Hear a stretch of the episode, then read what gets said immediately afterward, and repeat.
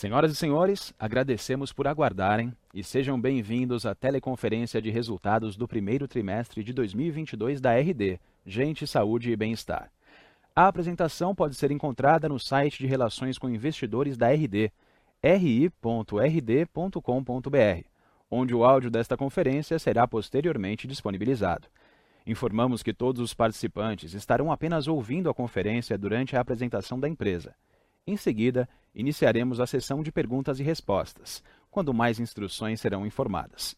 Antes de prosseguir, gostaríamos de esclarecer que eventuais declarações que possam ser feitas durante essa teleconferência relativas às perspectivas de negócios da companhia, projeções e metas operacionais e financeiras constituem-se em crenças e premissas da diretoria da RD, bem como em informações atualmente disponíveis para a companhia. Considerações futuras não são garantias de desempenho.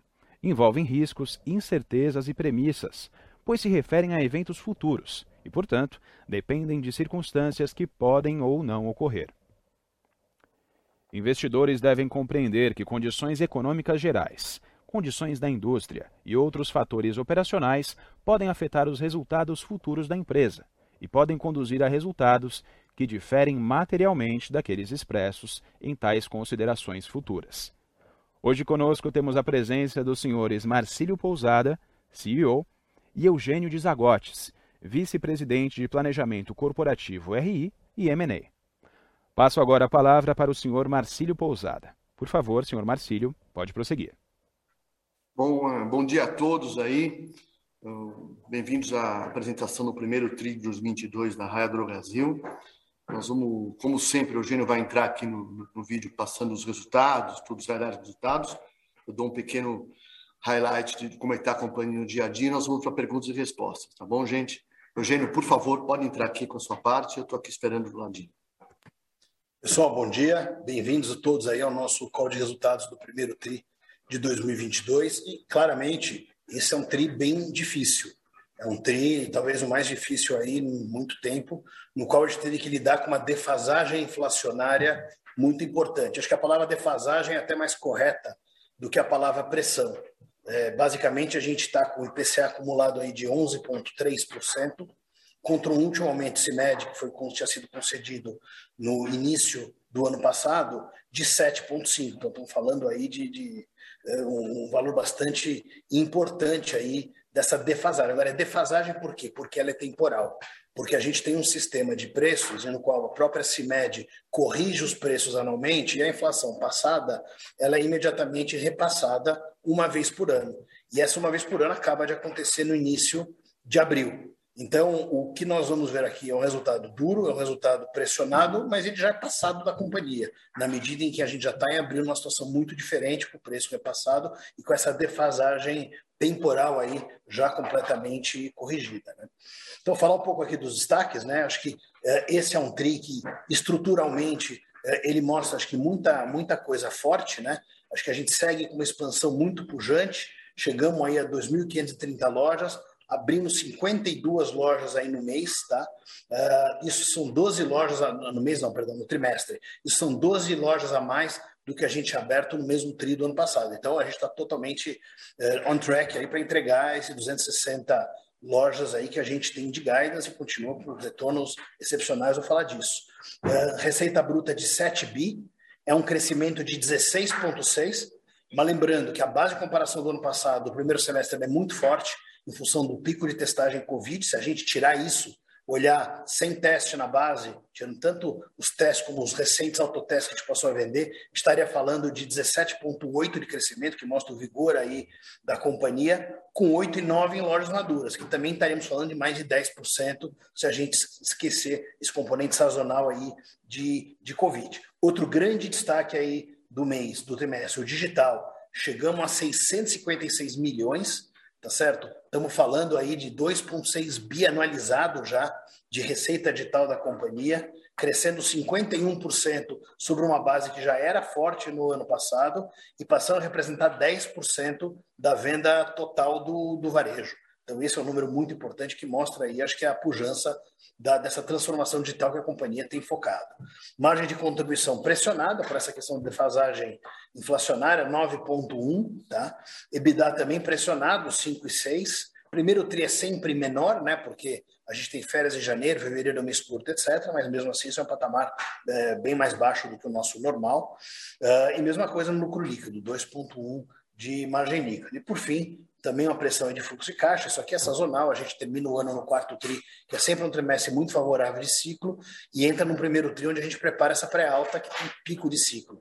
Então a gente vai sempre ver aí um consumo importante no, de capital de giro no primeiro TRI, ele é normal e isso se reverte ao longo do ano. Então, o estrutural da companhia, como eu falei, acho que ele segue muito forte.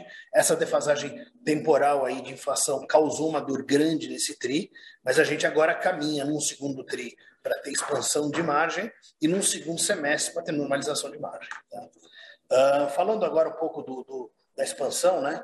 Como eu falei, 2.530 lojas aí ao final do, do, do trimestre, abrindo 52, tá? Já são 252 lojas nos últimos 12 meses, já muito próximo do próprio guidance aí nosso de, de, de do, do, do, ano que vem.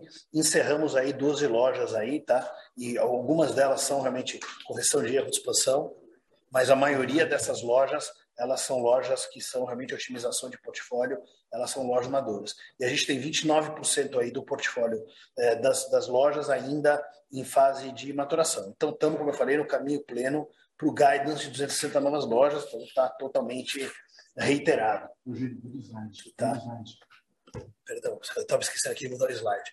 O, seguindo aqui, né, quando a gente fala de número de farmácias, né, a gente chegou em 501 municípios né, com, essas, é, com essas mais de 2.500 lojas. São 83 novas cidades que a gente entrou só no ano passado. Então, acho que esse slide mostra como a nossa expansão recente é diferente daquela expansão histórica que todo mundo se acostumou, que a RD cresce em classe A, que a RD é forte em São Paulo.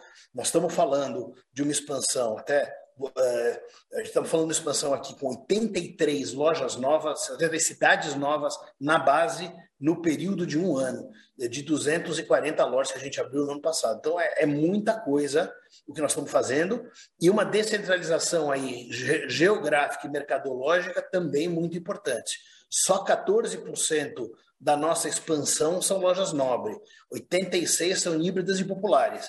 No total do portfólio, lojas nobres são praticamente um terço. Então, cada vez mais, o nosso crescimento está focado na classe A-, B e C. E a gente vem fazendo isso com excelentes retornos. A gente olha retorno líquido de canibalização e real, acima da inflação.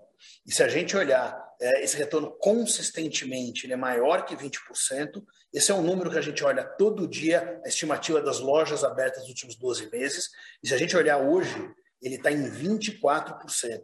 Então, essa mudança de eixo aí, com cidades menores, com, é, está, com, com pouca loja em São Paulo, se a gente olhar aqui, né, São Paulo são 46 lojas só, das 252 aí que a gente abriu nos últimos 12 meses. E com tudo isso, a gente continua com a mesmíssima robustez de retorno. Então a gente vê um Brasil muito grande para RD ainda pela frente. A gente vê um Brasil onde não há barreiras para o nosso crescimento. Cada vez mais a gente opera com conforto em cidades menores, cada vez mais a gente, oferta, a gente opera com conforto em mercados populares. Tá?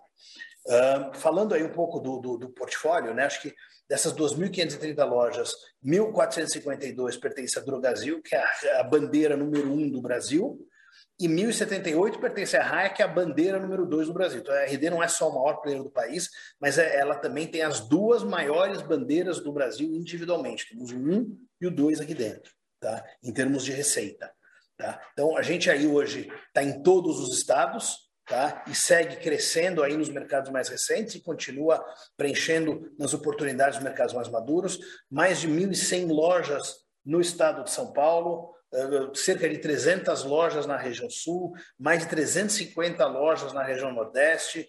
avançamos no norte, avançamos no centro-oeste, a gente se tornou líder em vários mercados fora de São Paulo, a gente hoje é líder em todo o centro-oeste, a gente é líder em diversas capitais do Brasil, como Salvador e Recife, por exemplo. Tá? Então a gente segue crescendo aqui, acho que de forma nacional e com muita pujança econômica e o mercado abrindo cada vez mais para a gente. Então, esse eixo de crescimento que a gente tem, é, a gente é muito perguntado até quando vocês conseguem crescer 260 lojas por ano. É, não tenho a resposta final, mas assim, a gente vê pelo menos mais mil lojas pela frente para os próximos anos e, e, vai continuar depois disso. Tá? Então, acho que a oportunidade ainda é muito grande. Tá? Falar um pouco de market share, e aí é importante falar que é, a, IQVIA tem uma mecânica de coleta de informação de share que para as grandes redes e médias redes, elas reportam diretamente a demanda, então não tem nenhuma distorção. Para os players pequenos, o distribuidor informa quanto ele vendeu para a farmácia, que é o famoso selim. Num momento de pré-alta, de um aumento de preço do tamanho que a gente teve agora, o selim é brutal. Então, isso causa uma distorção monstruosa no reporte de share. Esse número aqui embaixo mostra isso. Tá? Se a gente olhar a IQV a preço de fábrica, o mercado cresceu 16. O, as redes que reportam sellout cresceram 14 e quem reporta sell-in cresceu 18,5. Óbvio que esse 18,5 não é crescimento de demanda, é reposição de estoque. Então não dá para olhar dado de share nesse trimestre pelo critério normal da IQVIA. A melhor proxy que a gente tem é olhar a nossa variação de share apenas dentre os informantes de sellout. Claro que é um dado incompleto, claro que não tem farmácia pequena, mas ele é o dado melhor que tem num trimestre como esse, em que o dado geral não vale nada. Então a gente tem aí 0,6 de ganho nacional dentre esses players que reportam sellout, tá? São Paulo, como as redes grandes e médias têm uma dominância grande, os números são parecidos, ele cai 0,1 aqui. Lembrando que a gente está tá abrindo em São Paulo, está crescendo em São Paulo a base de lojas menos de 5% nesse ano. Então, isso, uh, esse menor preenchimento, ele acaba travando esse share aqui, fica, a gente acabou empatando praticamente aqui em share, mas ganhando em todos os outros mercados e ganhando muito. Então, ganhando uh, 100 bips de sellout no Sudeste, de, de, de share sobre o sellout no Sudeste, 140 no Centro-Oeste, 50 no Sul, 80 no Nordeste e 180 no, no, no, no Centro-Oeste. Tá? Uh, falando agora um pouco de, de receita e mix, né? crescemos 16,6 de receita total, é, com aquele evento contrário de 1 e 2 em função de teste Covid. Então, se a gente falar realmente um número estrutural, teria sido 17,8%.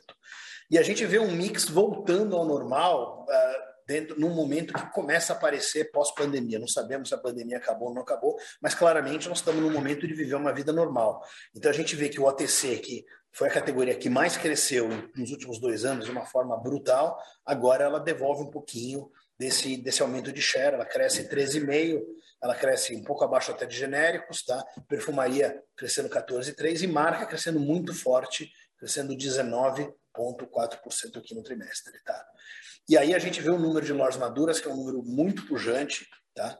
8,9% de crescimento aqui para as lojas maduras, tá certo? Lembrando que isso aqui é 1,4 a mais do que o último aumento se mede, com um tailwind de 1,2 em função da questão do Covid. Então a gente estaria falando, excluindo testagem, 2,6 acima do aumento se mede.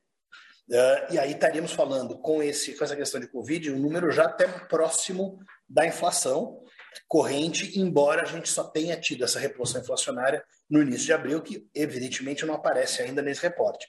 Então, acho que a tendência para esse número continua sendo uma tendência muito boa e a gente agora vai ter um aumento de preço, né, passando a estar refletido a partir do próximo trimestre, que vai dar sustentação para esse número. Tá? Uh, acho que um outro grande destaque aí do TRI é o digital. E ele mostra o acerto da estratégia da companhia, ele mostra a assertividade aí da nossa execução. A RD Digital é uma empresa já, em termos anualizados, de 2,3 bi de reais. Tá? A gente estaria falando, provavelmente, talvez quinta ou sexta rede de drogarias do Brasil, e eu acho que rapidamente a RD Digital vai se tornar a quarta rede de drogarias do Brasil, se fosse uma empresa à parte. Uh, e, e, assim, o que impulsiona esse crescimento da digitalização é, é, o app.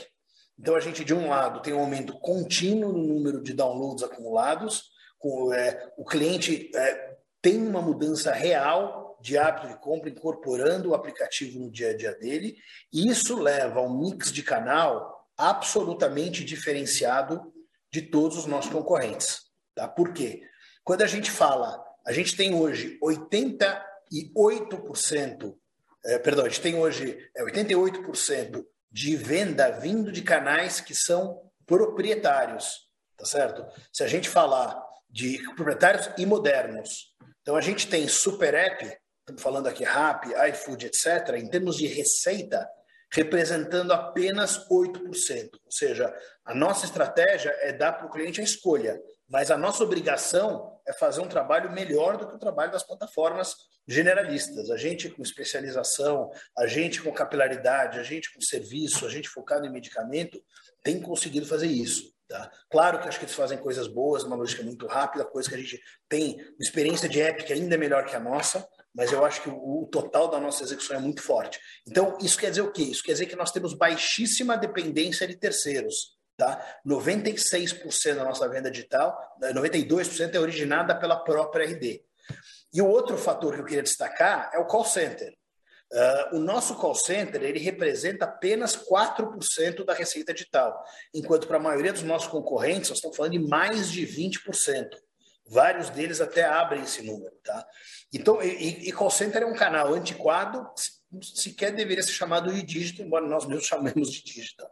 É um canal de custo alto, é um canal de muito menos engajamento.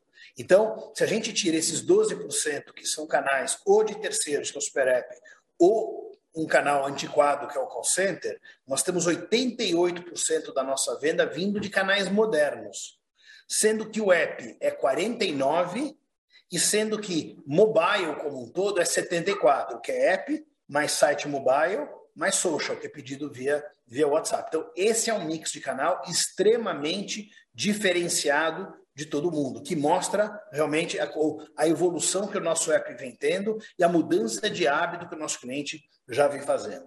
Tá bom? Uh, bom, falando aqui um pouco agora de, de, de números financeiros, margem bruta 27,7, 20 bips de ganho sobre o ano passado, e esse 20 bips é exatamente um AVP maior em função da despesa de juros. Tá? Então, estruturalmente, a margem está absolutamente constante. A gente teve no quarto tri do ano passado um pico de margem, tá certo? É, por, por, vários fatores, e agora a gente vê essa margem normalizando, mas perfeitamente em linha aí com, com o ano passado. Tá? Uh, ciclo de caixa 61, né? ele sai do vale de 55 no quarto TRI para 61. Esse 61 é maior do que o primeiro TRI do ano passado. Temos uma pré-alta maior também sendo feita, mas isso vai se normalizar ao longo do ano. Tá? E antes de falar de margem e despesa, reforçar a mensagem aqui da, da defasagem inflacionária.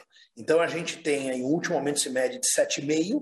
É, o fevereiro, que foi a base para o aumento desse ano, já era 10,5% a inflação, então 3 pontos de gap. Olhar o último mês é 11,3%, então até mais do que isso. Tá?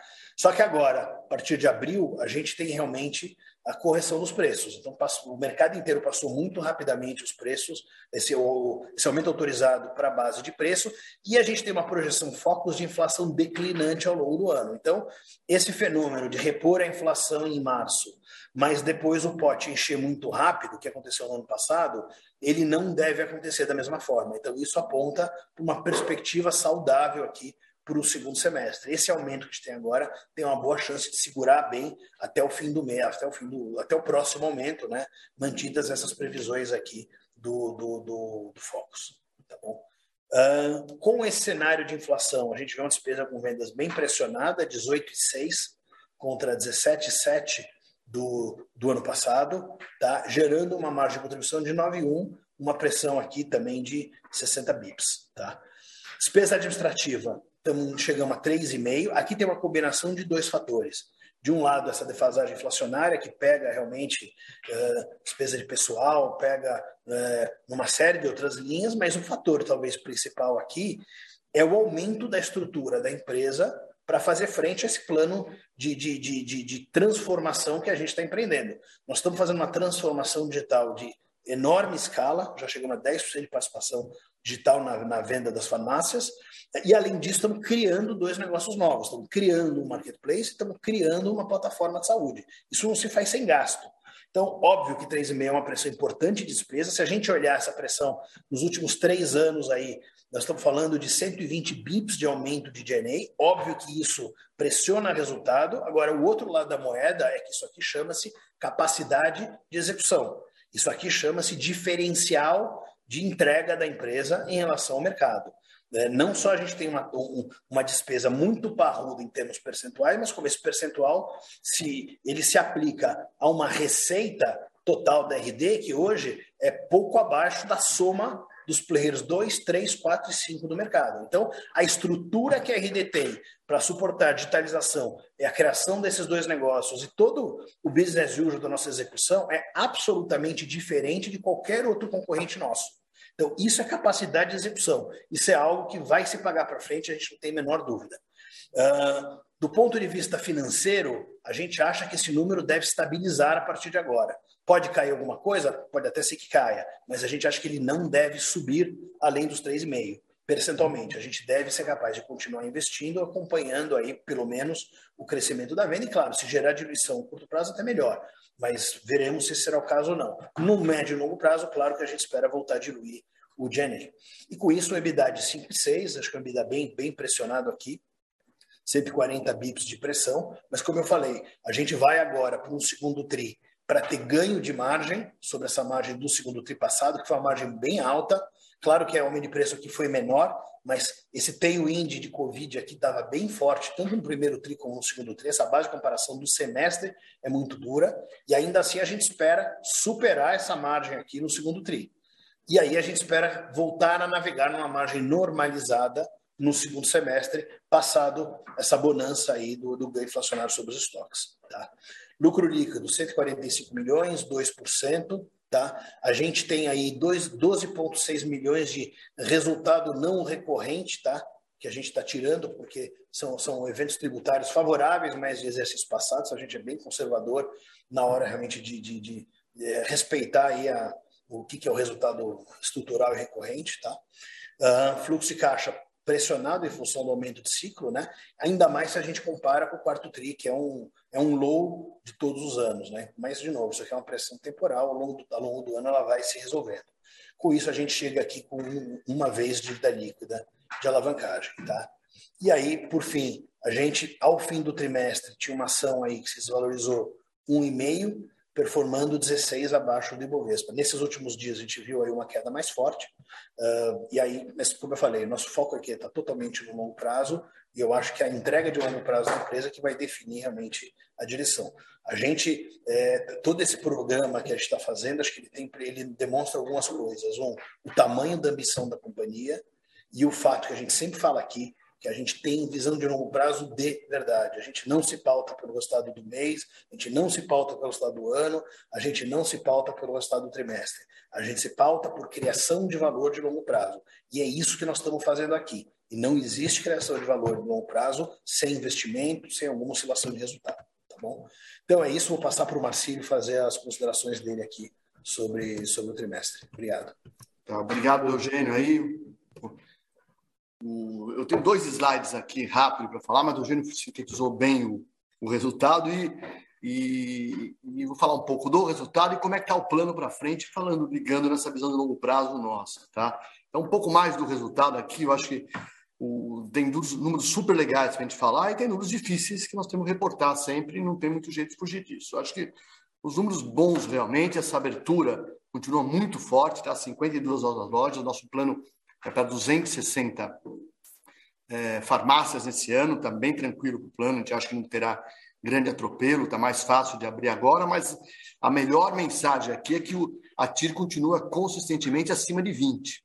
Tá? Abrimos em 83 cidades diferentes né?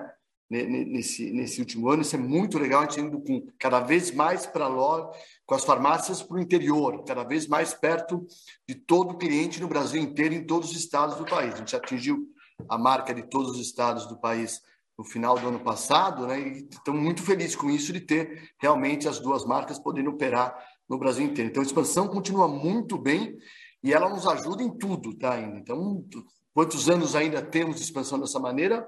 É difícil é, falar o número exato, mas com certeza podemos pôr mais dois, três anos sem problema de, de número de expansão desse tamanho. Tá? A loja maduras crescendo bem ainda, 8,9%, 1,4% acima do aumento da CIMED. Tá? O, teve uma pressão, é muito difícil olhar para o ano passado, 2021 tem muita variável sazonal nos números, quando teve mais Covid, menos Covid, mas eu olhei hoje de manhã em relação ao, ao crescimento total da companhia, né? pensando no primeiro TRI de 2019, a gente cresce 18,5% em compondo anual gross rate. Então, vem o mesmo número de crescimento desde 2012, 13. A empresa continua crescendo bem, com força. acho que o melhor proxy para olhar de crescimento provavelmente pode ser o, o número de 2019 para saber essas mudanças de mix. Mas ela vem crescendo bem. Uma boa parte desse crescimento, com certeza, é o digital, que está ajudando a gente de fidelizar os clientes, trazer o cliente para a loja. O market share continuamos ganhando no mercado. É um trimestre difícil de olhar para o market share, mas ele vem com força se olhar pelo sellout. Acho que o Eugênio colocou uma boa maneira de vocês poderem olhar para o market share lá. O mais importante é a gente olhar o market share do segundo TRI, realmente, aonde ficou todo o mercado. Com esse aumento de preço, todo mundo tenta se estocar com muita força, então se a linha aumenta muito. Tá? Mas a boa notícia realmente está no digital. A gente continua crescendo muito, né?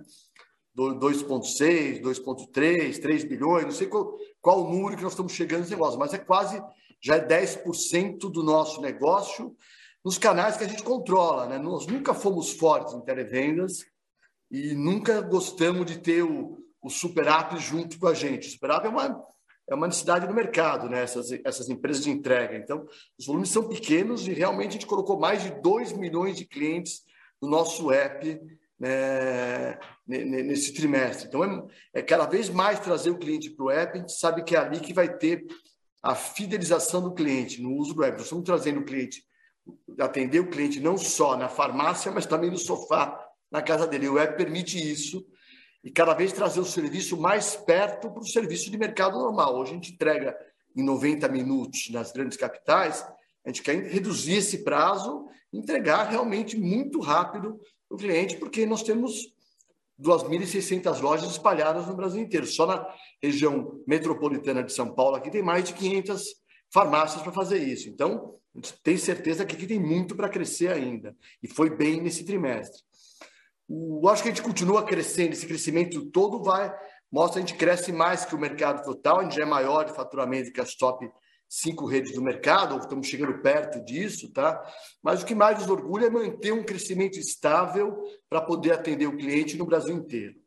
É lógico que essa é a parte boa do resultado, mas a parte difícil do resultado é essa pressão inflacionária que teve o IPCA em 11,3. Nosso negócio tem uma dinâmica de preço toda particular, realmente. De 1 de abril, o mercado inteiro muda o preço de medicamentos, que é quase 70% do nosso negócio, ele realmente mudou com força. Então, a gente, tem, a gente analisou já o resultado do segundo TRI, né?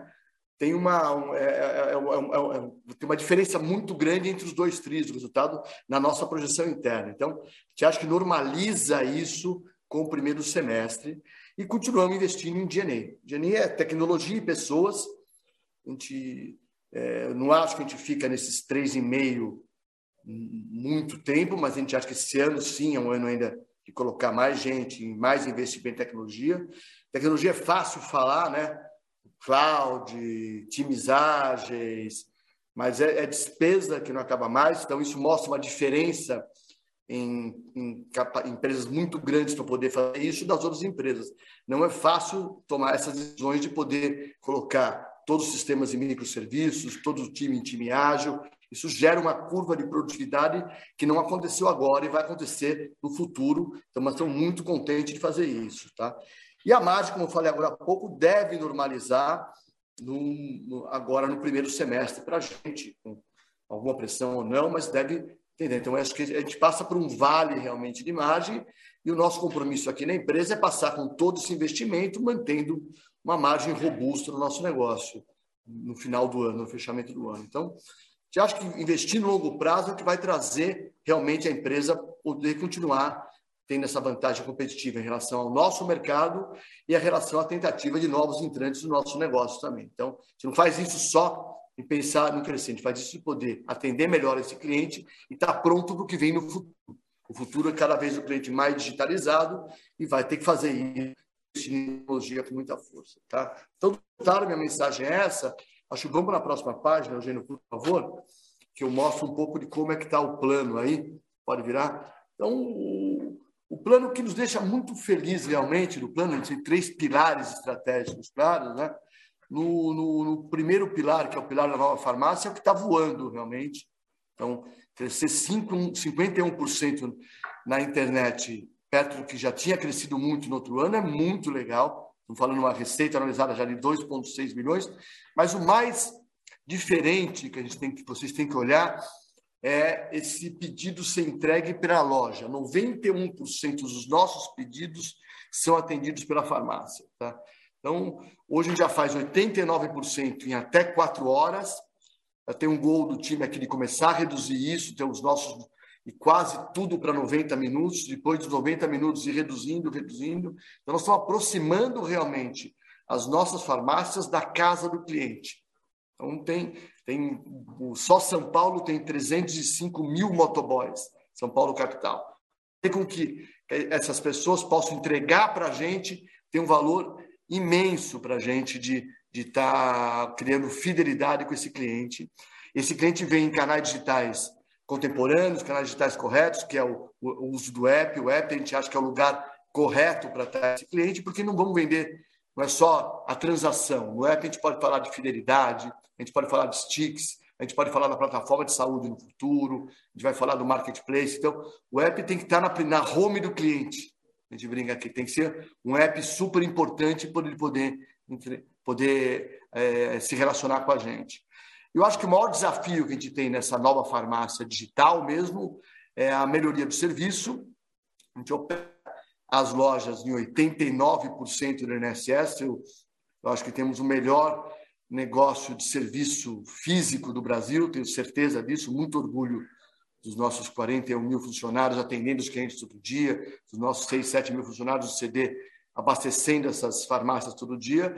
E nós temos que trazer a nossa nosso mundo digital para o mesmo INSS, para o mesmo NPS, para o mesmo nível de satisfação e estamos trabalhando com isso. Esse primeiro trimestre foi muito bom. A gente não abre o número ainda para vocês, mas já tivemos um crescimento imenso do nosso NPS interno, tá? Que com certeza começa a refletir nas lojas, tanto do iOS quanto do, do Android, vão poder ver isso no futuro, mas não é lá que a gente olha, a gente olha no nosso número interno para poder mudar. Nós temos muita, muita resposta do cliente contando como é que está o serviço e é ali que a gente trabalha. Então, esse é o desafio maior aqui, trazer uma experiência para o consumidor com, com igual às experiências dos grandes players do mercado, que são os, os aplicativos de entregas e mais um ou dois é, apps que são muito importantes. O resto está todo mundo tentando ainda, eu acho. Tá? A nova farmácia na parte de saúde vai bem, né? A gente começa agora a ter uma demanda menor de teste Covid, com certeza. Acho que Covid já, já, já reduziu, mas fizemos 4,6 milhões de testes, então isso com certeza ajudou a ressignificar a farmácia. Mas o mais legal, nós temos uma temporada de, de gripe, né? preparamos 230 lojas para aplicar vacina de gripe, e nesses primeiros dois meses de vacina já vendemos o volume inteiro do ano passado. Então, vê como vacina é um novo negócio que se abre para a gente, para a gente poder ajudar até o país na vacinação de outras, de outras necessidades que vão aparecer no futuro. Pode ser até que venha a vacina do Covid em algum momento no futuro. Então, nós estamos preparando e cada vez mais tem mais lojas habilitadas para ter vacina. Já temos quase 1.300 lojas, 1.400 lojas com serviços farmacêuticos sendo que dessas 1.400 lojas, 231 lojas já com vacina, com volume que começa a ser interessante para a gente. Da estratégia número 2 é o marketplace, cresce muito, tá? Estamos com 107 mil SKUs, temos que pensar que nós temos um negócio de farmácia com 9, 10 mil SKUs na, sendo vendidos nas farmácias, né? Já conseguimos ampliar essa possibilidade de falar de saúde com o cliente com 464 sellers. Isso é novo para a gente, a gente trabalha aqui em duas dimensões de clientes, né? Tem o cliente mesmo, que é o cliente nosso, tradicional, que a gente atua, e o seller, que também é um cliente. Nós temos que atender ele para ele poder ele realizar negócios com a gente, estão aprendendo a fazer isso. Isso cresce é, muito forte mês a mês, tá? E em algum momento, ainda nesse ano, ou no final desse ano, vamos começar a falar do GMV, que é que todo mundo fala. Já começa a aparecer o um número já começa a aparecer uma penetração interessante para nós em algumas categorias de produto que a gente tinha uma participação de share muito baixa. Então, é uma maneira de atender o cliente, com certeza. Nós estamos criando um negócio de saúde, bem-estar e beleza. Essa é a vertical que nós vamos trabalhar, é bem claro, e o, gente, o nosso objetivo número um não é só ter uma plataforma que seja usada apenas pelas plataformas digitais, pelo app, mas que também as nossas 2.600 farmácias no Brasil inteiro possam oferecer o marketplace para o cliente. Aí realmente a gente vai ter um ganho imenso de poder aproximar esses estoques de saúde como um todo do consumidor do Brasil inteiro.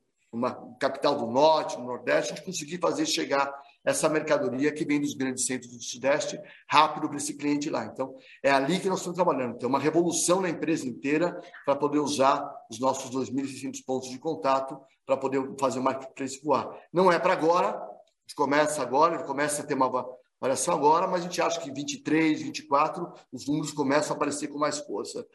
E começamos também a operar melhor a plataforma de saúde, já são 900 mil usuários únicos, tá? temos 220 programas de saúde gratuitos na Vitat dentro, são 800 mil visualizações do podcast, conteúdo é super importante, então estamos montando uma plataforma robusta de conteúdo, já começa ads nesses conteúdos, começa a aparecer possibilidade de, re, de receita, mas nosso objetivo é conhecer essa jornada do cliente, principalmente do cliente do paciente crônico, em 360 graus.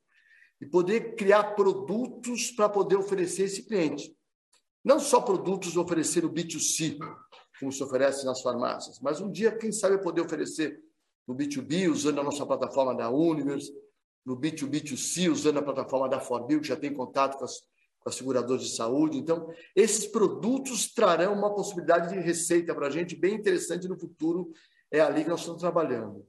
Acho que a principal mensagem desse slide é falar que a nossa visão continua de longo prazo, a gente continua investindo, investindo com força, mesmo que isso penaliza em alguns momentos o nosso, nosso DNA, a gente sabe que isso é, é controlar para poder pegar, para poder resolver, ter um valor muito especial no futuro, numa empresa mais moderna, muito mais digital e muito mais próxima do cliente. É isso que nós estamos buscando. Então, a estratégia continua andando com muita força. Agora, nós estamos aqui para responder qualquer dúvida dos senhores. Agradeço até agora. O Eugênio está comigo aqui, então fiquem à vontade para perguntas. Nós estamos aqui para responder. Obrigado, gente. Obrigado, Marcílio. Obrigado, Eugênio. E agora prosseguiremos para as perguntas e respostas. A primeira pergunta é do Ruben Couto, do Santander. Ruben, a palavra é sua. Bom dia, pessoal. Obrigado pela, pela pergunta. É, queria ouvir um pouco sobre o, o canal digital. Acho que continua a surpreender aí, é, tri a tri, chega nesses 10% de venda, realmente é impressionante. Mas vocês podem falar um pouco sobre a, a margem de contribuição do canal, um update em que nível que a gente está, como ele tem evoluído em relação a, a, ao custo de aquisição de clientes, mudança de mix de produto, custo de entrega que parece estar sendo favorecido pelo alto nível de omnicanalidade que as lojas têm, enfim para entender como que o canal tem contribuído à medida que ele, ele ganha essa, esse corpo que está tomando. Deixa eu começar aqui, o Eugênio depois ele, ele, ele, ele entra para falar. O nosso canal digital é diferente do canal digital normal que vocês veem aqui, tá? Lembra que eu falei que tem 91% dos produtos digitais já são entregues pelas farmácias. Então, quando fala de last mile, a nossa a, a, nossa conta no last mile é diferente. Uma boa parte desse last mile, com certeza, é feito no compra e retira. É o cliente comprando e com muita agilidade, podendo passar na loja, retirar o produto e ir para casa dele. Então, isso ajuda a gente. As lojas estão a 200 metros, 150 metros, 300 metros das casas, das residências dos clientes. Então, a entrega é muito mais barata. A gente não pega essa entrega do pico da entrega desses aplicativos de entrega, que é sempre na hora do almoço, na hora da janta pega o vale. Isso pode gerar uma, um preço competitivo para a gente muito importante, tá? E o CAC, quando você fala, não é... Nós não estamos atrás do CAC, tá? Não, eu não vou trocar o, o aluguel pelos buscadores, né? Eu, eu sei quanto custa um Google, um Facebook, nós sabemos bem isso, a gente mede isso com certeza. O nosso CAC é ajudado pelas farmácias, tá? São as farmácias que trazem o cliente. Uma boa parte desse cliente que entra no aplicativo, ele é, ele é realmente conduzido pela farmácia, né? Para poder entrar. O senhor não tem o aplicativo ainda, o aplicativo pode a, acionar suas ofertas melhor, o aplicativo pode fazer a, a, o seu agendamento do, do teste Covid, o agendamento uma vacina.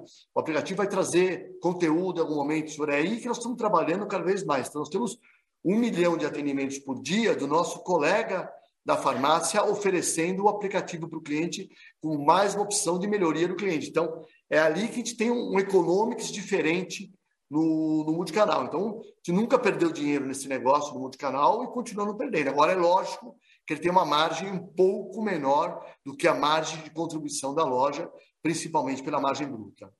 Eugênio, quer é, não, vou bem só dando alguns detalhes a mais. Por exemplo, a entrega. A nossa entrega sobre a venda digital representa algo como 3%. Óbvio que numa transação de motoboy é muito mais que isso. Mas como metade da transação é, é compra e retire, que tem custo marginal zero para a gente, como tem um pedaço relevante de transação, que é, é entrega de, de vizinhança, que a loja usa basicamente estrutura pré-existente, isso acaba se diluindo. É, margem bruta, é, hoje ela é menor, ela é menor, mas ela é menor porque a gente está investindo muito para trazer esse cliente também. A gente, você pega, por exemplo, oferta exclusiva digital, ela é mais agressiva do que oferta exclusiva de propósito porque a gente quer realmente engajar o cliente no app, porque o cliente que passa a usar o app, ele passa a gastar com a gente 20 a 30%, 20 a 25% mais do que ele gastava antes. O cliente que veio pelo app, amanhã ele está comprando no marketplace e vai usar a plataforma de saúde. Então nós estamos falando de um customer lifetime value muito maior. Então a gente, a gente olha, sim, PNL por canal, mas no final do dia, a gente tem que lembrar que o cliente é um só e que nós estamos olhando para o customer lifetime value dele. Então, por exemplo, quando a gente fala de marketing digital, a gente fala esse custo de conversão, por exemplo, para o app. Esse custo de conversão do app não é só da venda digital, é de todo o relacionamento do cliente que se dá dentro e fora da loja. Então, claro que a conta total tem que se equilibrar. E a gente trabalha para isso. Se você for ver, ela tem se equilibrado. Nossa margem bruta tem sido estável. Uh, inflação recente à parte, a gente tem controlado super bem a despesa de vendas e tudo isso absorvendo esse crescimento digital. Então, a gente tem que olhar para o cliente como todo, sim, tem que entender cada fator de custo, tem que garantir que tudo se equilibre, mas acho que nessa, nessa visão, é, não, isso aqui não são custos de um canal, isso aqui são custos da forma que a gente passou a se relacionar como empresa com o cliente. Está claro, obrigado, pessoal. Obrigado, Rui. Próxima pergunta é da Daniela Eiger, da XP Investimentos. Bom dia, Marcílio. Bom dia, Eugênio. Obrigada aí por pegar minha pergunta. Eu tenho duas. É, a primeira em relação ao plano de expansão, né? O Eugênio reiterou aí o, a, o plano de vocês de 260 lojas, mas só queria entender como que está a cabeça de vocês em relação à rentabilidade dessa expansão marginal, porque a gente viu um concorrente, né, falando da, do aumento do capex aí por conta do aumento de, de custos de, de, de construção mesmo. Então, ver se vocês estão vendo isso também, se vocês conseguiram de repente driblar até por ser nacional, talvez seja algo mais específico de uma região então, se vocês puderem comentar um pouquinho aí como que vocês estão vendo, vocês comentaram lá da TIR, mas enfim, acho que seria bacana ter uma visão de vocês nesse sentido. E uma segunda, até conectando com o ponto aí do Rubem, em relação ao digital, eu acho que algumas, algumas vezes alguns clientes nos perguntam sobre o risco né, de, de um marketplace generalista entrando nesse segmento. Eu acho que existem barreiras regulatórias aí é, que acabam protegendo esse, esse risco no digital, mas só entender a, a, percepção de vocês se isso pode mudar ao longo do tempo, se de repente mesmo o não medicamentos pode estar mais sob ameaça, enfim, então entender um pouquinho a cabeça de vocês em relação a esse risco que eventualmente pode ser mais de médio prazo. Obrigada. Daniela, obrigado pelas perguntas. Uh, falando um pouco da expansão, claro, inflação tem tudo. Tem inflação no CAPEX, não tem a menor dúvida que tem. Tem, tem, tem, tem dólar em matéria-prima, eh, tem, tem toda, toda parte de, de, de, de aço e tudo mais. Então, tem sim pressão de, de CAPEX. Agora, o, o que importa no final do dia é para onde essa tira agregada está andando. Não vamos esquecer que assim a gente vende hoje 900 mil reais por loja madura tá certo? Isso é, é, nossos concorrentes vendem, acho que tem um com 700, outro com 600, a maioria acho que daí para baixo. Então, é uma diferença muito grande de produtividade, seja da loja atual, como também das novas lojas, a gente tem conseguido manter realmente a produtividade andando. É, é o que eu falei um pouco na, na, apresentação. A gente mede TIR todo dia. A gente tem uma planilha que a gente recebe diariamente, onde a gente olha as lojas abertas nos últimos 12 meses quanto elas estão vendendo hoje, quanto elas, elas projetam para o que a gente chama de venda em regime, e de acordo com todo o capex gasto, com toda a estrutura de margem da loja, o que, que isso quer dizer de TIR. Então a gente olha a nossa TIR dia a dia. Se olha, o último relatório que eu vi, que foi do início dessa semana, a TIR está em 24%. E, de novo, isso aqui não é uma TIR nominal, é uma TIR real. É difícil até comparar com os concorrentes, porque aí tem que ver como cada um faz a sua planilha. Nós não contamos perpetuidade nessa TIR, por exemplo. Uh, isso, aqui é, é, isso aqui são 24% acima da inflação, não é 24% nominal. Então, acho que é, é, é, isso aqui é mais importante do que dizer que a gente é melhor qualquer um, é, é, a forma como a gente olha, a forma como a gente sempre olhou e a consistência que esse número tem e o fato que ele hoje é até maior do que ele era no passado, mesmo que o CAPEX esteja um pouco mais pressionado. Porque o CAPEX está pressionado, mas a gente ganhou eficiência também nos últimos anos nos nossos projetos. Então, isso tem, tem permitido a, que tudo se equilibre, com lojas novas, com grande produtividade, é, um fator de custo mais alto, mas também ganho de eficiência em materiais, sem baixar a qualidade, que foi conseguido, acho que com muito mérito pelo time de expansão aí nos últimos anos. Então, assim, a nossa expansão vai super bem, uh, e de novo, é uma expansão muito diferente do passado. A gente nunca entrou em 80 lojas no ano, perdão, 80 cidades novas no ano. A gente nunca teve tanta loja aí popular sendo aberta como hoje. A gente nunca teve São Paulo representando tão pouco do nosso crescimento. Essa é a maior diferença de todas. A RD nada no Oceano Azul, porque nós temos marca feita no Brasil inteiro e a gente cresce em qualquer mercado com o mesmo retorno. A gente tem, como eu falei, 900 mil reais de venda loja madura média. O nosso pior estado, a gente vende 750 mil. E 750 mil é inclusive mais do que o incumbent local vende nesse. Nesse estado. É, a gente não é só uma bandeira presente em todos os estados, a gente é uma operação que entrega dinheiro de forma igual em todos os estados. Então, a gente é nacionalmente uma rede com, com retornos absolutamente comparáveis. A gente ganha dinheiro em termos nacionais. Então, acho que a, situação é muito diferente. E por já ter marca nesses mercados, a gente segue crescendo, a gente segue aprofundando o adensamento. Enquanto a gente vê que a maioria dos nossos concorrentes são regionais, ou porque operam só numa região, ou porque só são rentáveis em uma região, tem uma barreira de entrada enorme em outros mercados, e se exagerar crescimento no mercado local, vai diluir rentabilidade por canibalização. Canibalização só não existe para quem não mede. A gente mede canibalização. A TIR que eu falei é líquido de canibalização, não é, não é simplesmente. Uma coisa é falar que legal, eu abri a loja, está vendendo 500 mil reais, 50, 600 mil, e a pessoa fica feliz. A gente olha a loja nova, ela está vendendo 750, 800, tem canibalização controlada em cima disso, e net de canibalização, essa venda marginal gera 24 de TIR real. Então, essa é uma expansão que é absolutamente diferente por retorno, escala, é, consistência de qualquer outra expansão no varejo brasileiro. Deixa, relação... eu, Gino, deixa, deixa eu só falar um. Expansão é um, é um, é um processo que eu estou dentro, Daniela, de toda semana. Tudo isso que o Eugênio falou é, é, a realidade, mas tem uma coisa que é importante nesse processo, é disciplina. Disciplina de alocação de capital, de tomada de decisão. Então, é, é a mesma disciplina semanal que a gente tem desde 2011 e 12, tá? É a mesma reunião, olhando para os números direitinho. Então, agora realmente aumentou os custos, mas a TIR continua preservada. A gente, o alvo é cada vez mais móvel para que estado que nós vamos, para onde é que nós vamos, como fazer, como a gente criar as missões de visita aos estados semanalmente para abrir a, a, a, as lojas. Todas as, as, farmácias são aprovadas no mesmo comitê que estou eu, o Antônio Carlos e o Renato Raduan na mesa, sentado junto com o diretor de expansão, que é, é genial, com o time de expansão genial. Então, isso é muito legal e funciona muito bem. Então, se você quer manter uma expansão forte, tem que ter disciplina. Eu tava, vocês devem ter assistido a série de TV divertida, todo mundo do mercado financeiro assistiu aquela do do, da, da, do, do, do We Crash lá, que o cara fala que o Starbucks abria duas lojas por dia no grande momento dele de expansão. Nós abrimos uma por dia aqui no Brasil, tá? O Starbucks fazia isso nos Estados Unidos. Nós fazemos isso aqui. E é bem, bem divertido para a gente poder fazer isso. Que fala um pouco do marketplace, depois eu reitero. Tá, não só então, em relação à tua pergunta, Daniela, é, assim, acho que a gente fala de barreira regulatória, e claro, existe uma barreira regulatória, tem que existir, porque nós estamos numa cadeia controlada e qualquer player que vende um medicamento sem ser legalmente responsável pelo que está vendendo está gerando risco sanitário. Mas, honestamente, uma maior barreira de entrada está longe de ser a regulatória. A, maior barreira, a gente está super feliz que o digital é 10%. Vou dar uma outra notícia para você. A loja física representa 90% da nossa venda. E se a gente olhar do mercado, muito mais do que isso. Então, o maior concorrente do digital não é o digital, são essas 80 mil farmácias em todas as esquinas que atendem o cliente perto de casa, com praticidade, com qualidade, com experiência de compra. Então, esse é o grande inimigo de qualquer proposta de valor digital. A nossa vertical de varejo tem uma capilaridade que nenhuma outra vertical de varejo no mundo tem.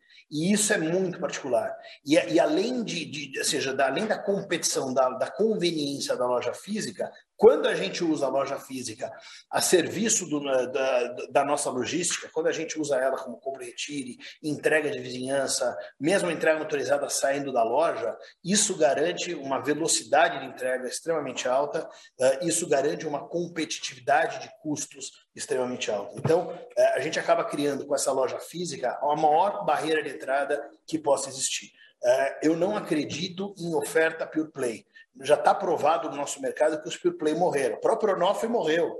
É, se a gente pensar, Netpharma morreu. É, não existe pure play hoje no nosso mercado, porque o, o, o pure play não consegue competir com a conveniência da capilaridade da, da, da, das redes de farmácia. E a própria estrutura de custos é diferente. Você pega um seller, o seller vai ter que pagar 10% de take rate, vai ter que pagar uma entrega que não é uma entrega de vizinhança, que não é um compra-retiro em loja, é uma entrega com motoboy que custa caríssimo. É difícil ter preço num contexto como esse.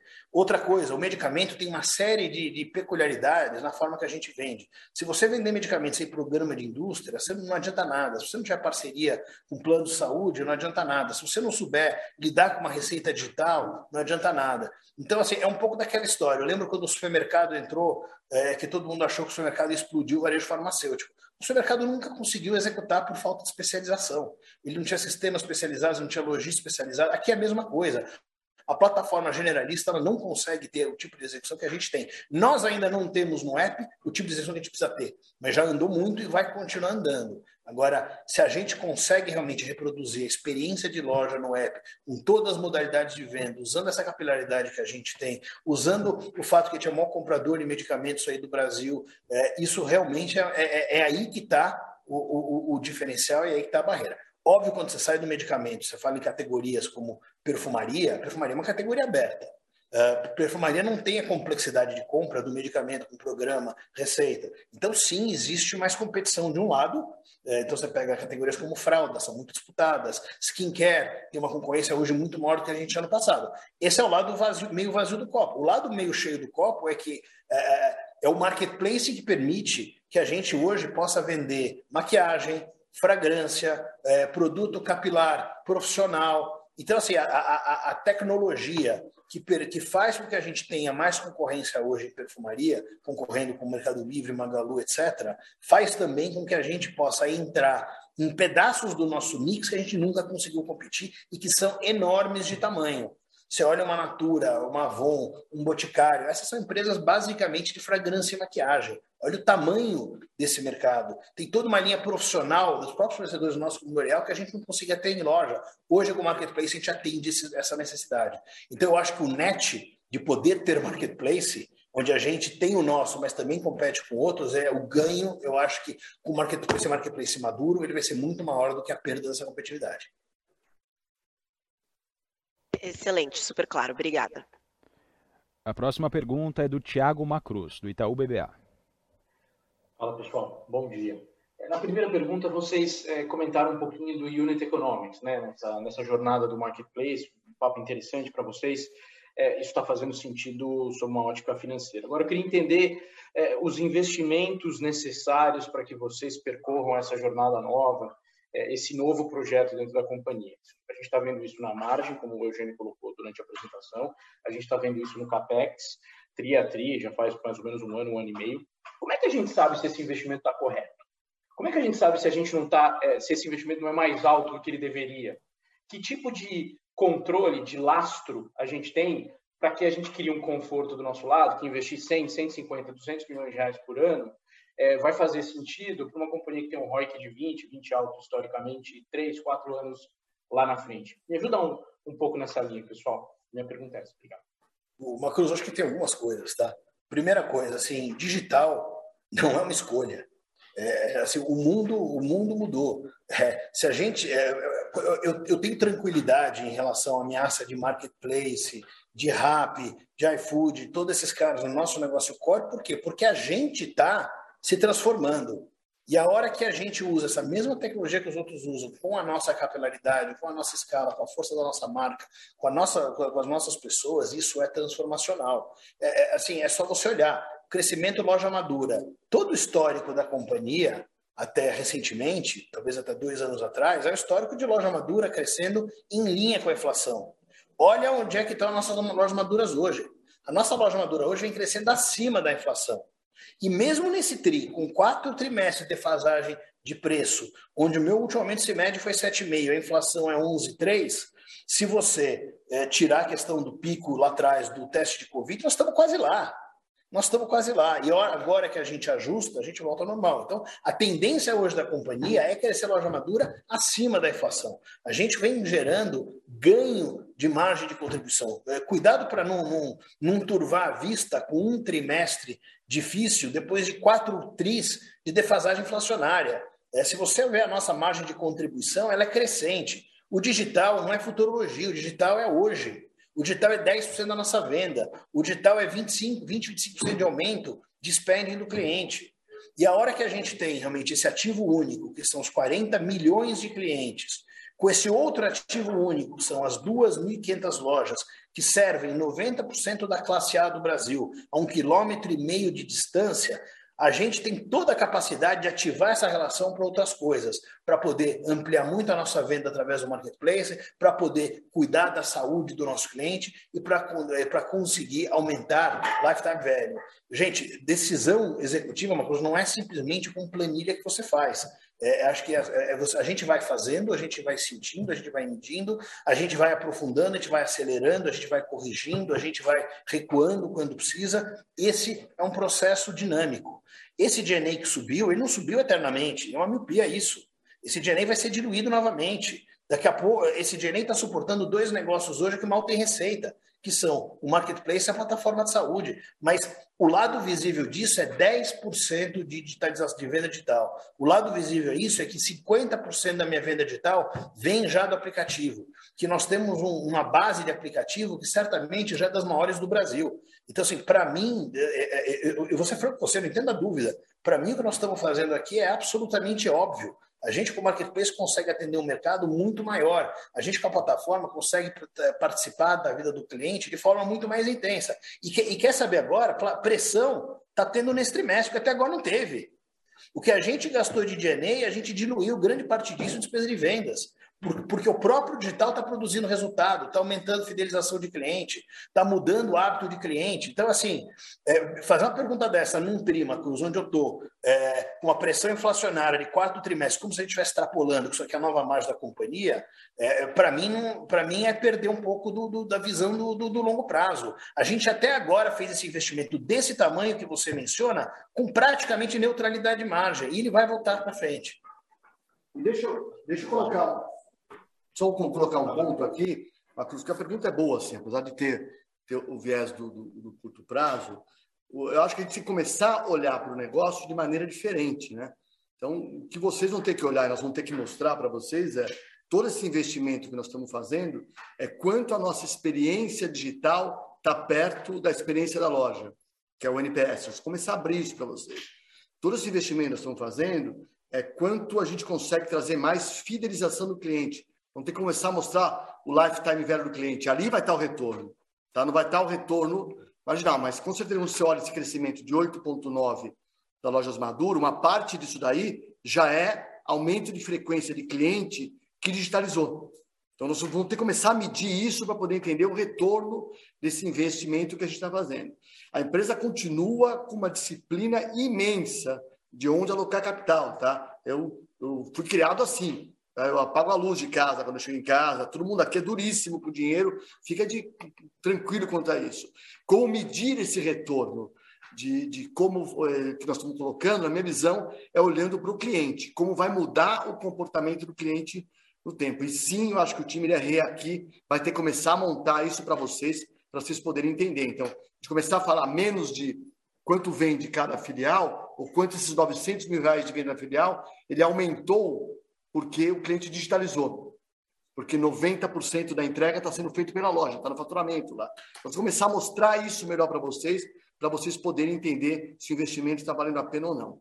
Um ponto importante, o, pico de não produtividade desse investimento de TI, ele aconteceu no ano passado, diria. Tá? A gente tinha uma mudança de começar a usar com mais força cloud, a gente tinha uma mudança de transformar os sistemas para sistemas de uma plataforma em microserviços, que ia ser mais fácil para poder gerar mudanças rápidas. A gente tinha uma mudança de, de organizar os dados melhor na companhia. Tudo isso começa a entrar com mais força agora, tá? Então, um jeito de vocês medirem isso pode ser a quantidade de releases que nós estamos fazendo nas nossas plataformas digitais, que em algum momento vai ser aberto para vocês, para vocês poderem entender o quanto está melhorando esse negócio. Todo mundo tem no aplicativo aqui esses grandes players. Todo mundo é, atualiza sempre, aparece sempre, atualizando o aplicativo. Nós temos que fazer isso, vocês vão entender a mudança de gestão da parte de tecnologia que a empresa está fazendo. E aí vocês vão começar a entender o retorno desse investimento todo. Ok, Marcos? Obrigado pela pergunta aí, Marcos. Não, e, e é essa estrutura que custa hoje 3,5% de 20 e tantos bilhões de reais, que dá capacidade de execução para isso. Isso aqui, gente, é um ativo. Isso aqui é capacidade de execução. Isso aqui eu estou investindo, está investindo em gente top, a gente está investindo em tecnologia de ponta. Se isso aqui não, não produzir retorno, é, é, é, é porque a gente é incompetente. Porque para mim é absolutamente óbvio é, que num mercado em que a tecnologia é tão importante para transformar os negócios e para transformar a relação do cliente, que isso aqui vai ter esse efeito. E já começa a ter. Isso já é visível para mim dentro dos nossos números. Super claro as respostas, pessoal. Obrigado. E agora o Joseph Giordano, do JP Morgan, pode fazer sua pergunta. Olá, bom dia a todos. Bom dia, Eugênio. Bom dia, Marcílio. Obrigado pela pergunta. Acho que eu vou, vou puxar por essa parte do digital, é, mas tentar pegar um ângulo aqui do ecossistema. Né? A gente fala muito do digital olhando é, basicamente a operação de e-commerce marketplace, mas eles estão montando uma plataforma de serviços muito mais amplas, né? Daí tem a Vitar é, nisso, né? Como, integrando o mundo físico e um pouco de digital. Então, eu queria, queria explorar com vocês hoje, né? Qual que é a oportunidade que vocês enxergam, talvez, de, não sei se de receita ou de, de captura de fidelidade de clientes, é, de entrar um pouco mais dentro do RH das companhias, ou até mesmo se integrar ainda mais é, dentro das empresas, né? Acho que talvez aqui a gente tem uma oportunidade grande de medicina laboral e aí com todas as plataformas de conteúdo, é, vocês é, oferecerem um bom serviço para a empresa. Indo para minha segunda pergunta, né? Acho que daí é um pouco mais direta. A gente tem visto a empresa bastante agressiva aí há alguns anos já é, em preços, então queria entender se já conseguem ter uma medição de qual é o gap de preço numa cesta padrão é, para competição eu acho que isso aqui talvez é super importante para a gente até enxergar aí um ganho de market share e sempre torcendo acima da inflação nos próximos anos. Aí, por último, só, só, só um ponto no, no DNA, é, assim, ele tem crescido na ordem de 40%, investimento é claro, é, eu, eu queria entender só se a gente tem mais investimento incremental ou se hoje é, todos aqueles white spaces né, de, de pessoas né, que a empresa estava colocando é, para executar toda essa estratégia, ele já está meio que, que fechado e daqui para frente um pouco, talvez, é, ganhar alavancagem em cima disso. Né? Não estou querendo olhar na pressão, etc., mas sim se a plataforma já está pronta em termos de pessoas. Obrigado. José, eu vou começar do final para o começo, tá? Então, primeiro falar da, da estrutura. Assim, é difícil fazer um, qualquer, qualquer comentário assim definitivo, está? Não está. O que a gente sente é o seguinte: a gente hoje tem um número bastante grande de squads trabalhando, a gente hoje tem um time executivo é, com, com, uma senioridade, é, com uma qualidade, com potencial de sucessão dos próprios VPs, futuramente no Marcílio, que a gente nunca teve é, no passado. E a gente hoje se sente confortável com a estrutura que a gente tem. A gente hoje tem a visão de que é mais importante tirar produtividade do que a gente já colocou para dentro do que colocar mais custo para dentro. Não estou falando que a gente não vá nunca mais contratar alguém, não é isso. É, a gente, é, isso aqui é um assessment que a gente tem que fazer a cada momento. Uh, e a gente tem um crescimento de top line de, de high teens aí, que também permite, tá certo? Ter algum investimento sem que isso pressione o DNA. Mas você fala, o sentimento hoje é que a gente já botou muita estrutura para dentro, pode ter uma coisa aqui, uma ali, mas o, o, que a gente tem que realmente fazer é, é, é aproveitar o full potential da estrutura. Por exemplo, quando a gente fala de squad, A gente agora está conseguindo fazer realmente uh, uma entrada mais, mais, mais relevante de microserviço, uh, de, de, todos os sistemas estão indo para a cloud. Então, assim, essas coisas, nós estamos trocando o pneu com o carro andando. É, então, assim, hoje, na medida em que o microserviço avançou já bastante, mas não tem mais para fazer. Na medida que o cloud começa a acontecer de verdade, isso já está destravando produtividade de squad, já está acelerando velocidade de novos releases, já está melhorando o nosso NPS. Nós temos um app, como eu falei, é, que processa metade da nossa venda digital, ou seja, um app que processa 5% da receita da empresa, não pode ser um app ruim, mas não acho que ele é um app de excelência ainda. Mas ele vai ter que ser um app standard. Nós estamos trabalhando para isso. A gente acha que a estrutura que tem hoje, com a produtividade full que tem avançado, mas ainda não está lá, acho que é capaz de fazer isso. Mas, de novo, a gente tem que fazer essa avaliação momento a momento. Eu posso falar uma coisa hoje, amanhã a gente achar que tem oportunidade de investir. Se investir mais é porque a gente acha que vai criar mais valor e não porque a gente vai criar menos valor ou vai destruir valor ou vai só engordar a estrutura, porque acho que você tem que confiar também na gestão que está aqui. Então, isso é uma coisa. A segunda pergunta, em relação a preços, tá?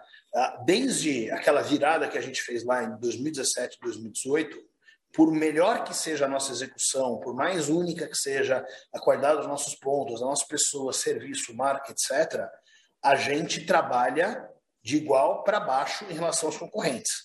Então, a gente tem pesquisa de preço de forma absolutamente é, consistente, com é, alta densidade de número de produtos cobertos, grande número de concorrentes, enorme diversidade geográfica, porque assim, é, a coisa, o nosso mercado é ingrato para avaliar, né? A gente vende 14 mil SKUs em 2.500 lojas. Aí você foi viu um item numa loja mais barato do que a outra, da, da, o cliente pode achar que, aquele, que, que você é mais caro ou que você é mais barato por um item. Então, assim, óbvio, falar que a gente é mais barato em todos os itens, em todas as situações, quem fala isso é mentiroso.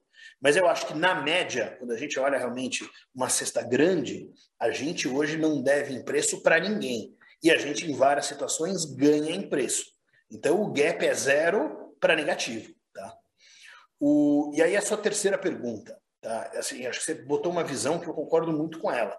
Nós estamos criando todo um ecossistema de saúde aqui dentro, né? Acho que além das 2.500 lojas da RD, a gente tem a Forbio, a gente tem as clínicas da Labi, a gente tem o prontuário da Amplimed, então a gente começa a realmente criar um, um negócio integrado de saúde, tá certo? Óbvio que o, o, o B2C é a primeira avenida que a gente está olhando, com os programas da Vitati, uh, a gente tem ativos, por exemplo, como, como a TechFit, né, que no final virou ali a Vitati, né, que acho que é um app super bacana de, de, em termos de programas de saúde, Uh, agora, a gente não está ainda onde a gente quer estar.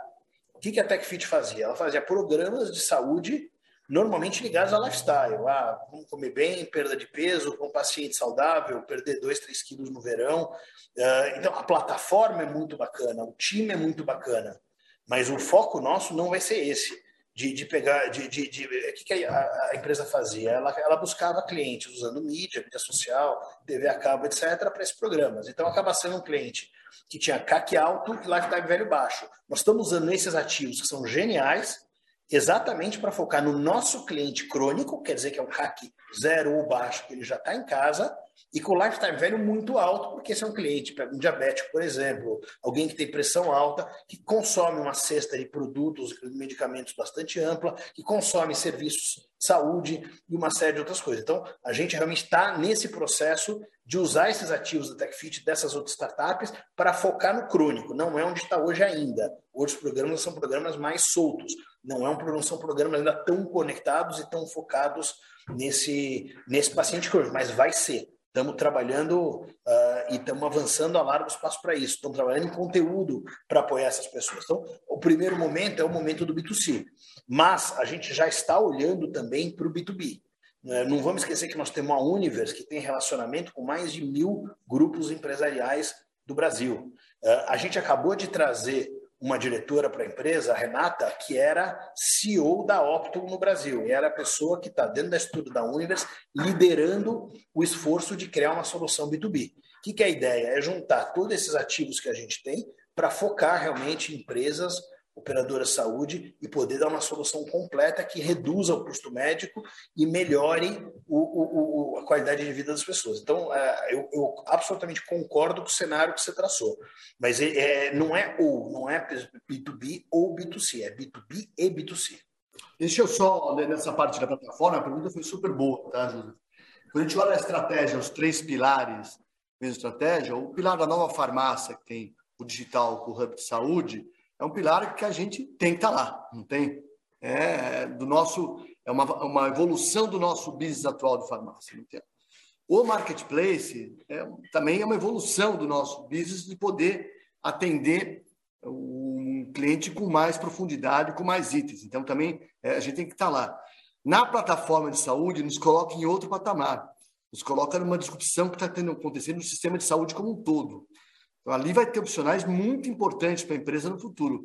Com certeza irá aparecer coisas novas para a gente, tá? Vocês vão ver coisas que eu já tenho três produtos que eu olho aqui que não posso falar ainda como é que está montado, que a gente já olha, está montando, eu falo, isso aqui tem, tem valor para nós no futuro.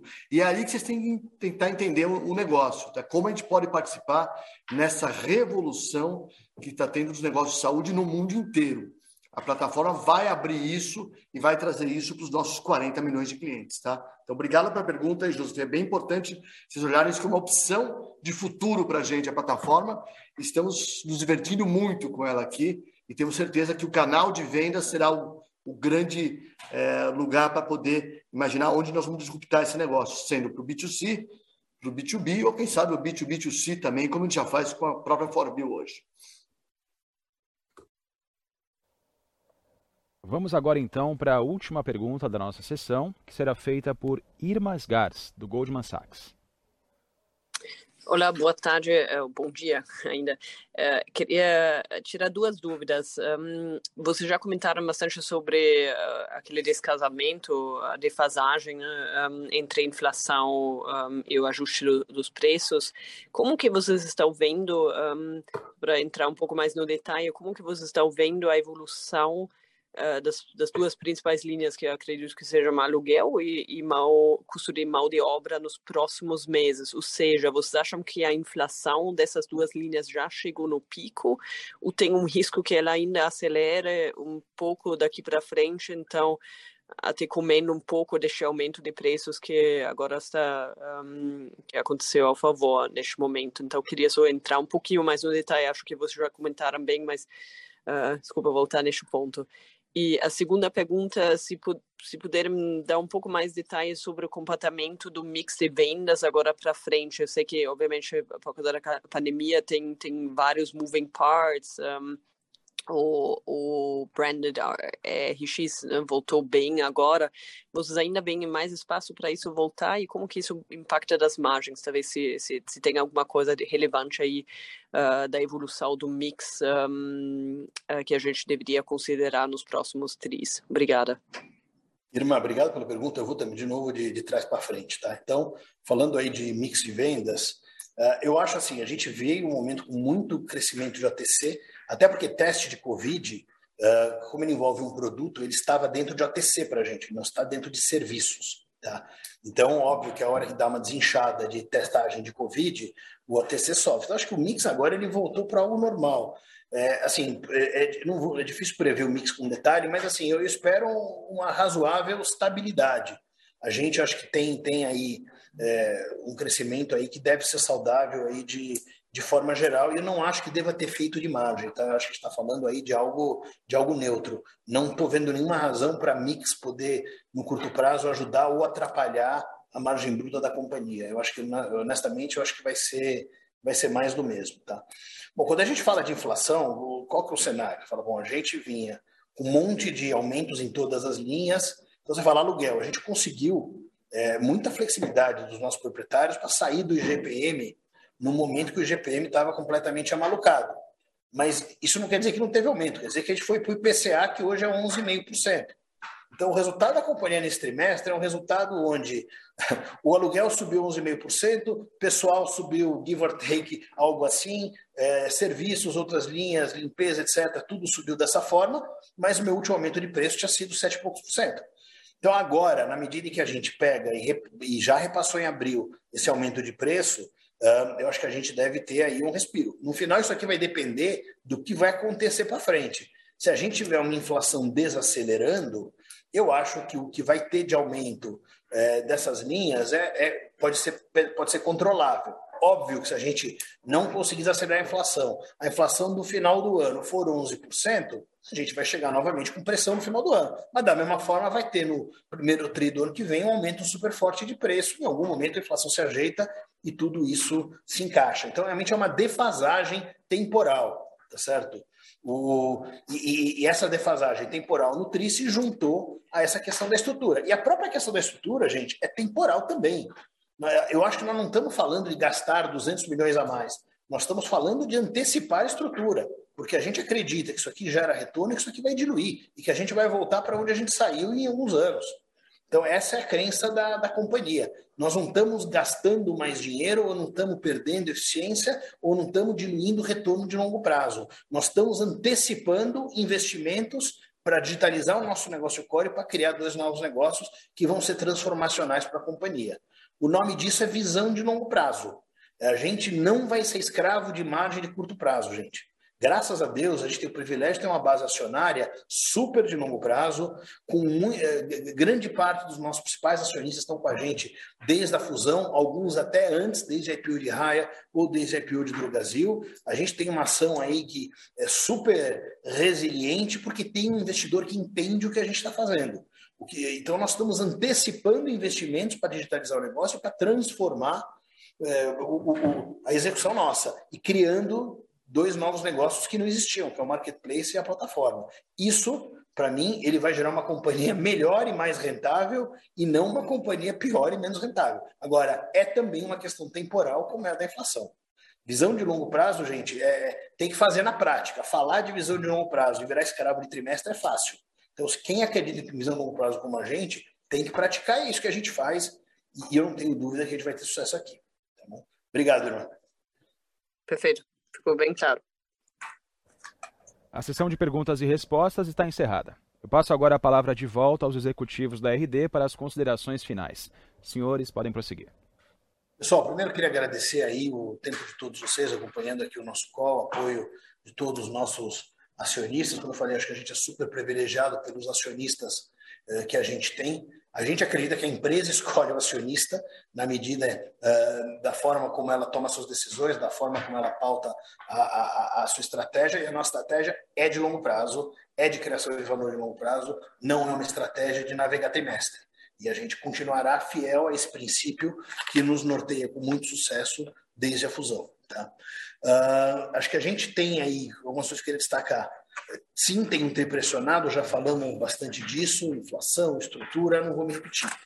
Mas o que, o que eu queria focar sim são os elementos estruturais da força do nosso negócio. Nós estamos falando de uma expansão muito parruda, 52 lojas abertas nesse primeiro TRI, uh, chegando a 260 lojas, que é o guidance desse ano, e sem diluir retorno, pelo contrário, melhorando o retorno, olhando uma TIR real, líquida da inflação, que hoje está em 24%, em que pese um crescimento muito mais horizontalizado em novas cidades e muito mais em classe média BC do que a gente tinha no, no passado. A gente vem com lojas maduras crescendo 8,9, que é 1,4 acima do aumento CIMED. E vamos lembrar que tem uma pressão de 1 e 2 de teste de Covid. Então, se a gente tirar isso aqui da base, nós estamos falando mais de 10% de crescimento de lojas maduras, próximo à própria inflação, em que pesa a diferença entre o aumento de preço de 7, 7,5% e a inflação corrente de, de 11,3%. A gente segue ganhando market share, tá? e aí vamos olhar no trimestre para o número ali de só de sellout, porque o número de sell-in não quer dizer nada, aquilo é uma distorção de, de reporte. Então, quando a gente olha para a farma, a gente vê um crescimento muito parecido com esse que a gente enxerga ali no, no sellout. Então, a gente tem, tem avançado, tem avançado muita qualidade aí em todo o Brasil, no, num ganho de share. A gente tem uma receita digital que já está anualizada em 2,6 bi. A gente vai ser rápido, a RD Digital vai ser rapidamente a quarta rede de drogarias do Brasil tá certo? Uh, sobretudo na velocidade com que a gente vem conseguindo fazer isso, e não é só uma receita grande, é uma receita grande é, que é feita com boa rentabilidade e com mix de canal mais moderno do mercado, com metade dessa venda acontecendo em app, com mais de 80% dessa venda, uh, cerca de 80% dessa venda acontecendo em mobile. Tá? Então, isso é muito importante. E, por fim, a, nosso gap competitivo aumenta a passos largos. A gente era, na fusão, o mesmo tamanho do principal concorrente. Hoje somos o, do, o dobro do concorrente e hoje somos a soma, é, give or take, dos quatro players seguintes de mercado em termos de vendas. Se a gente olhar em EBITDA, o nosso EBITDA é maior que a soma dos outros top five. Então, o gap competitivo que a gente abre de tamanho, ano a ano, ele é brutal. A gente não só é a maior rede, mas é a rede que cresce mais no mercado. É difícil ter essa conta acontecendo é, ao mesmo tempo. E a gente tem uma capacidade de execução pela escala que a gente tem e pela estrutura que a gente montou que ninguém tem. Isso aqui, gente, é um jogo de dry powder. Digitalização custa dinheiro. App de excelência é, leva dinheiro. Então, nós temos uma escala única e estamos e tamo alocando estrutura, estamos alocando capital de uma forma única também para fazer isso acontecer. E os resultados estão aqui na nova farmácia. E logo, logo os resultados vão estar diante da gente também no marketplace e na plataforma de saúde.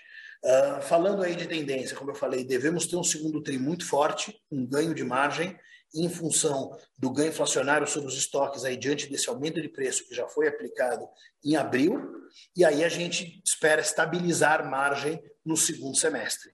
Então, estruturalmente, a companhia segue muito robusta, a companhia segue inovando, a companhia segue se reinventando e a companhia segue é, é, ampliando o seu gap competitivo. Tudo isso com foco em servir melhor o cliente, em participar mais da vida do cliente, é, através da nova farmácia, através do marketplace e através da plataforma de saúde. Muito obrigado. A de resultados da RD está encerrada. Agradecemos a participação de todos e tenham um bom dia.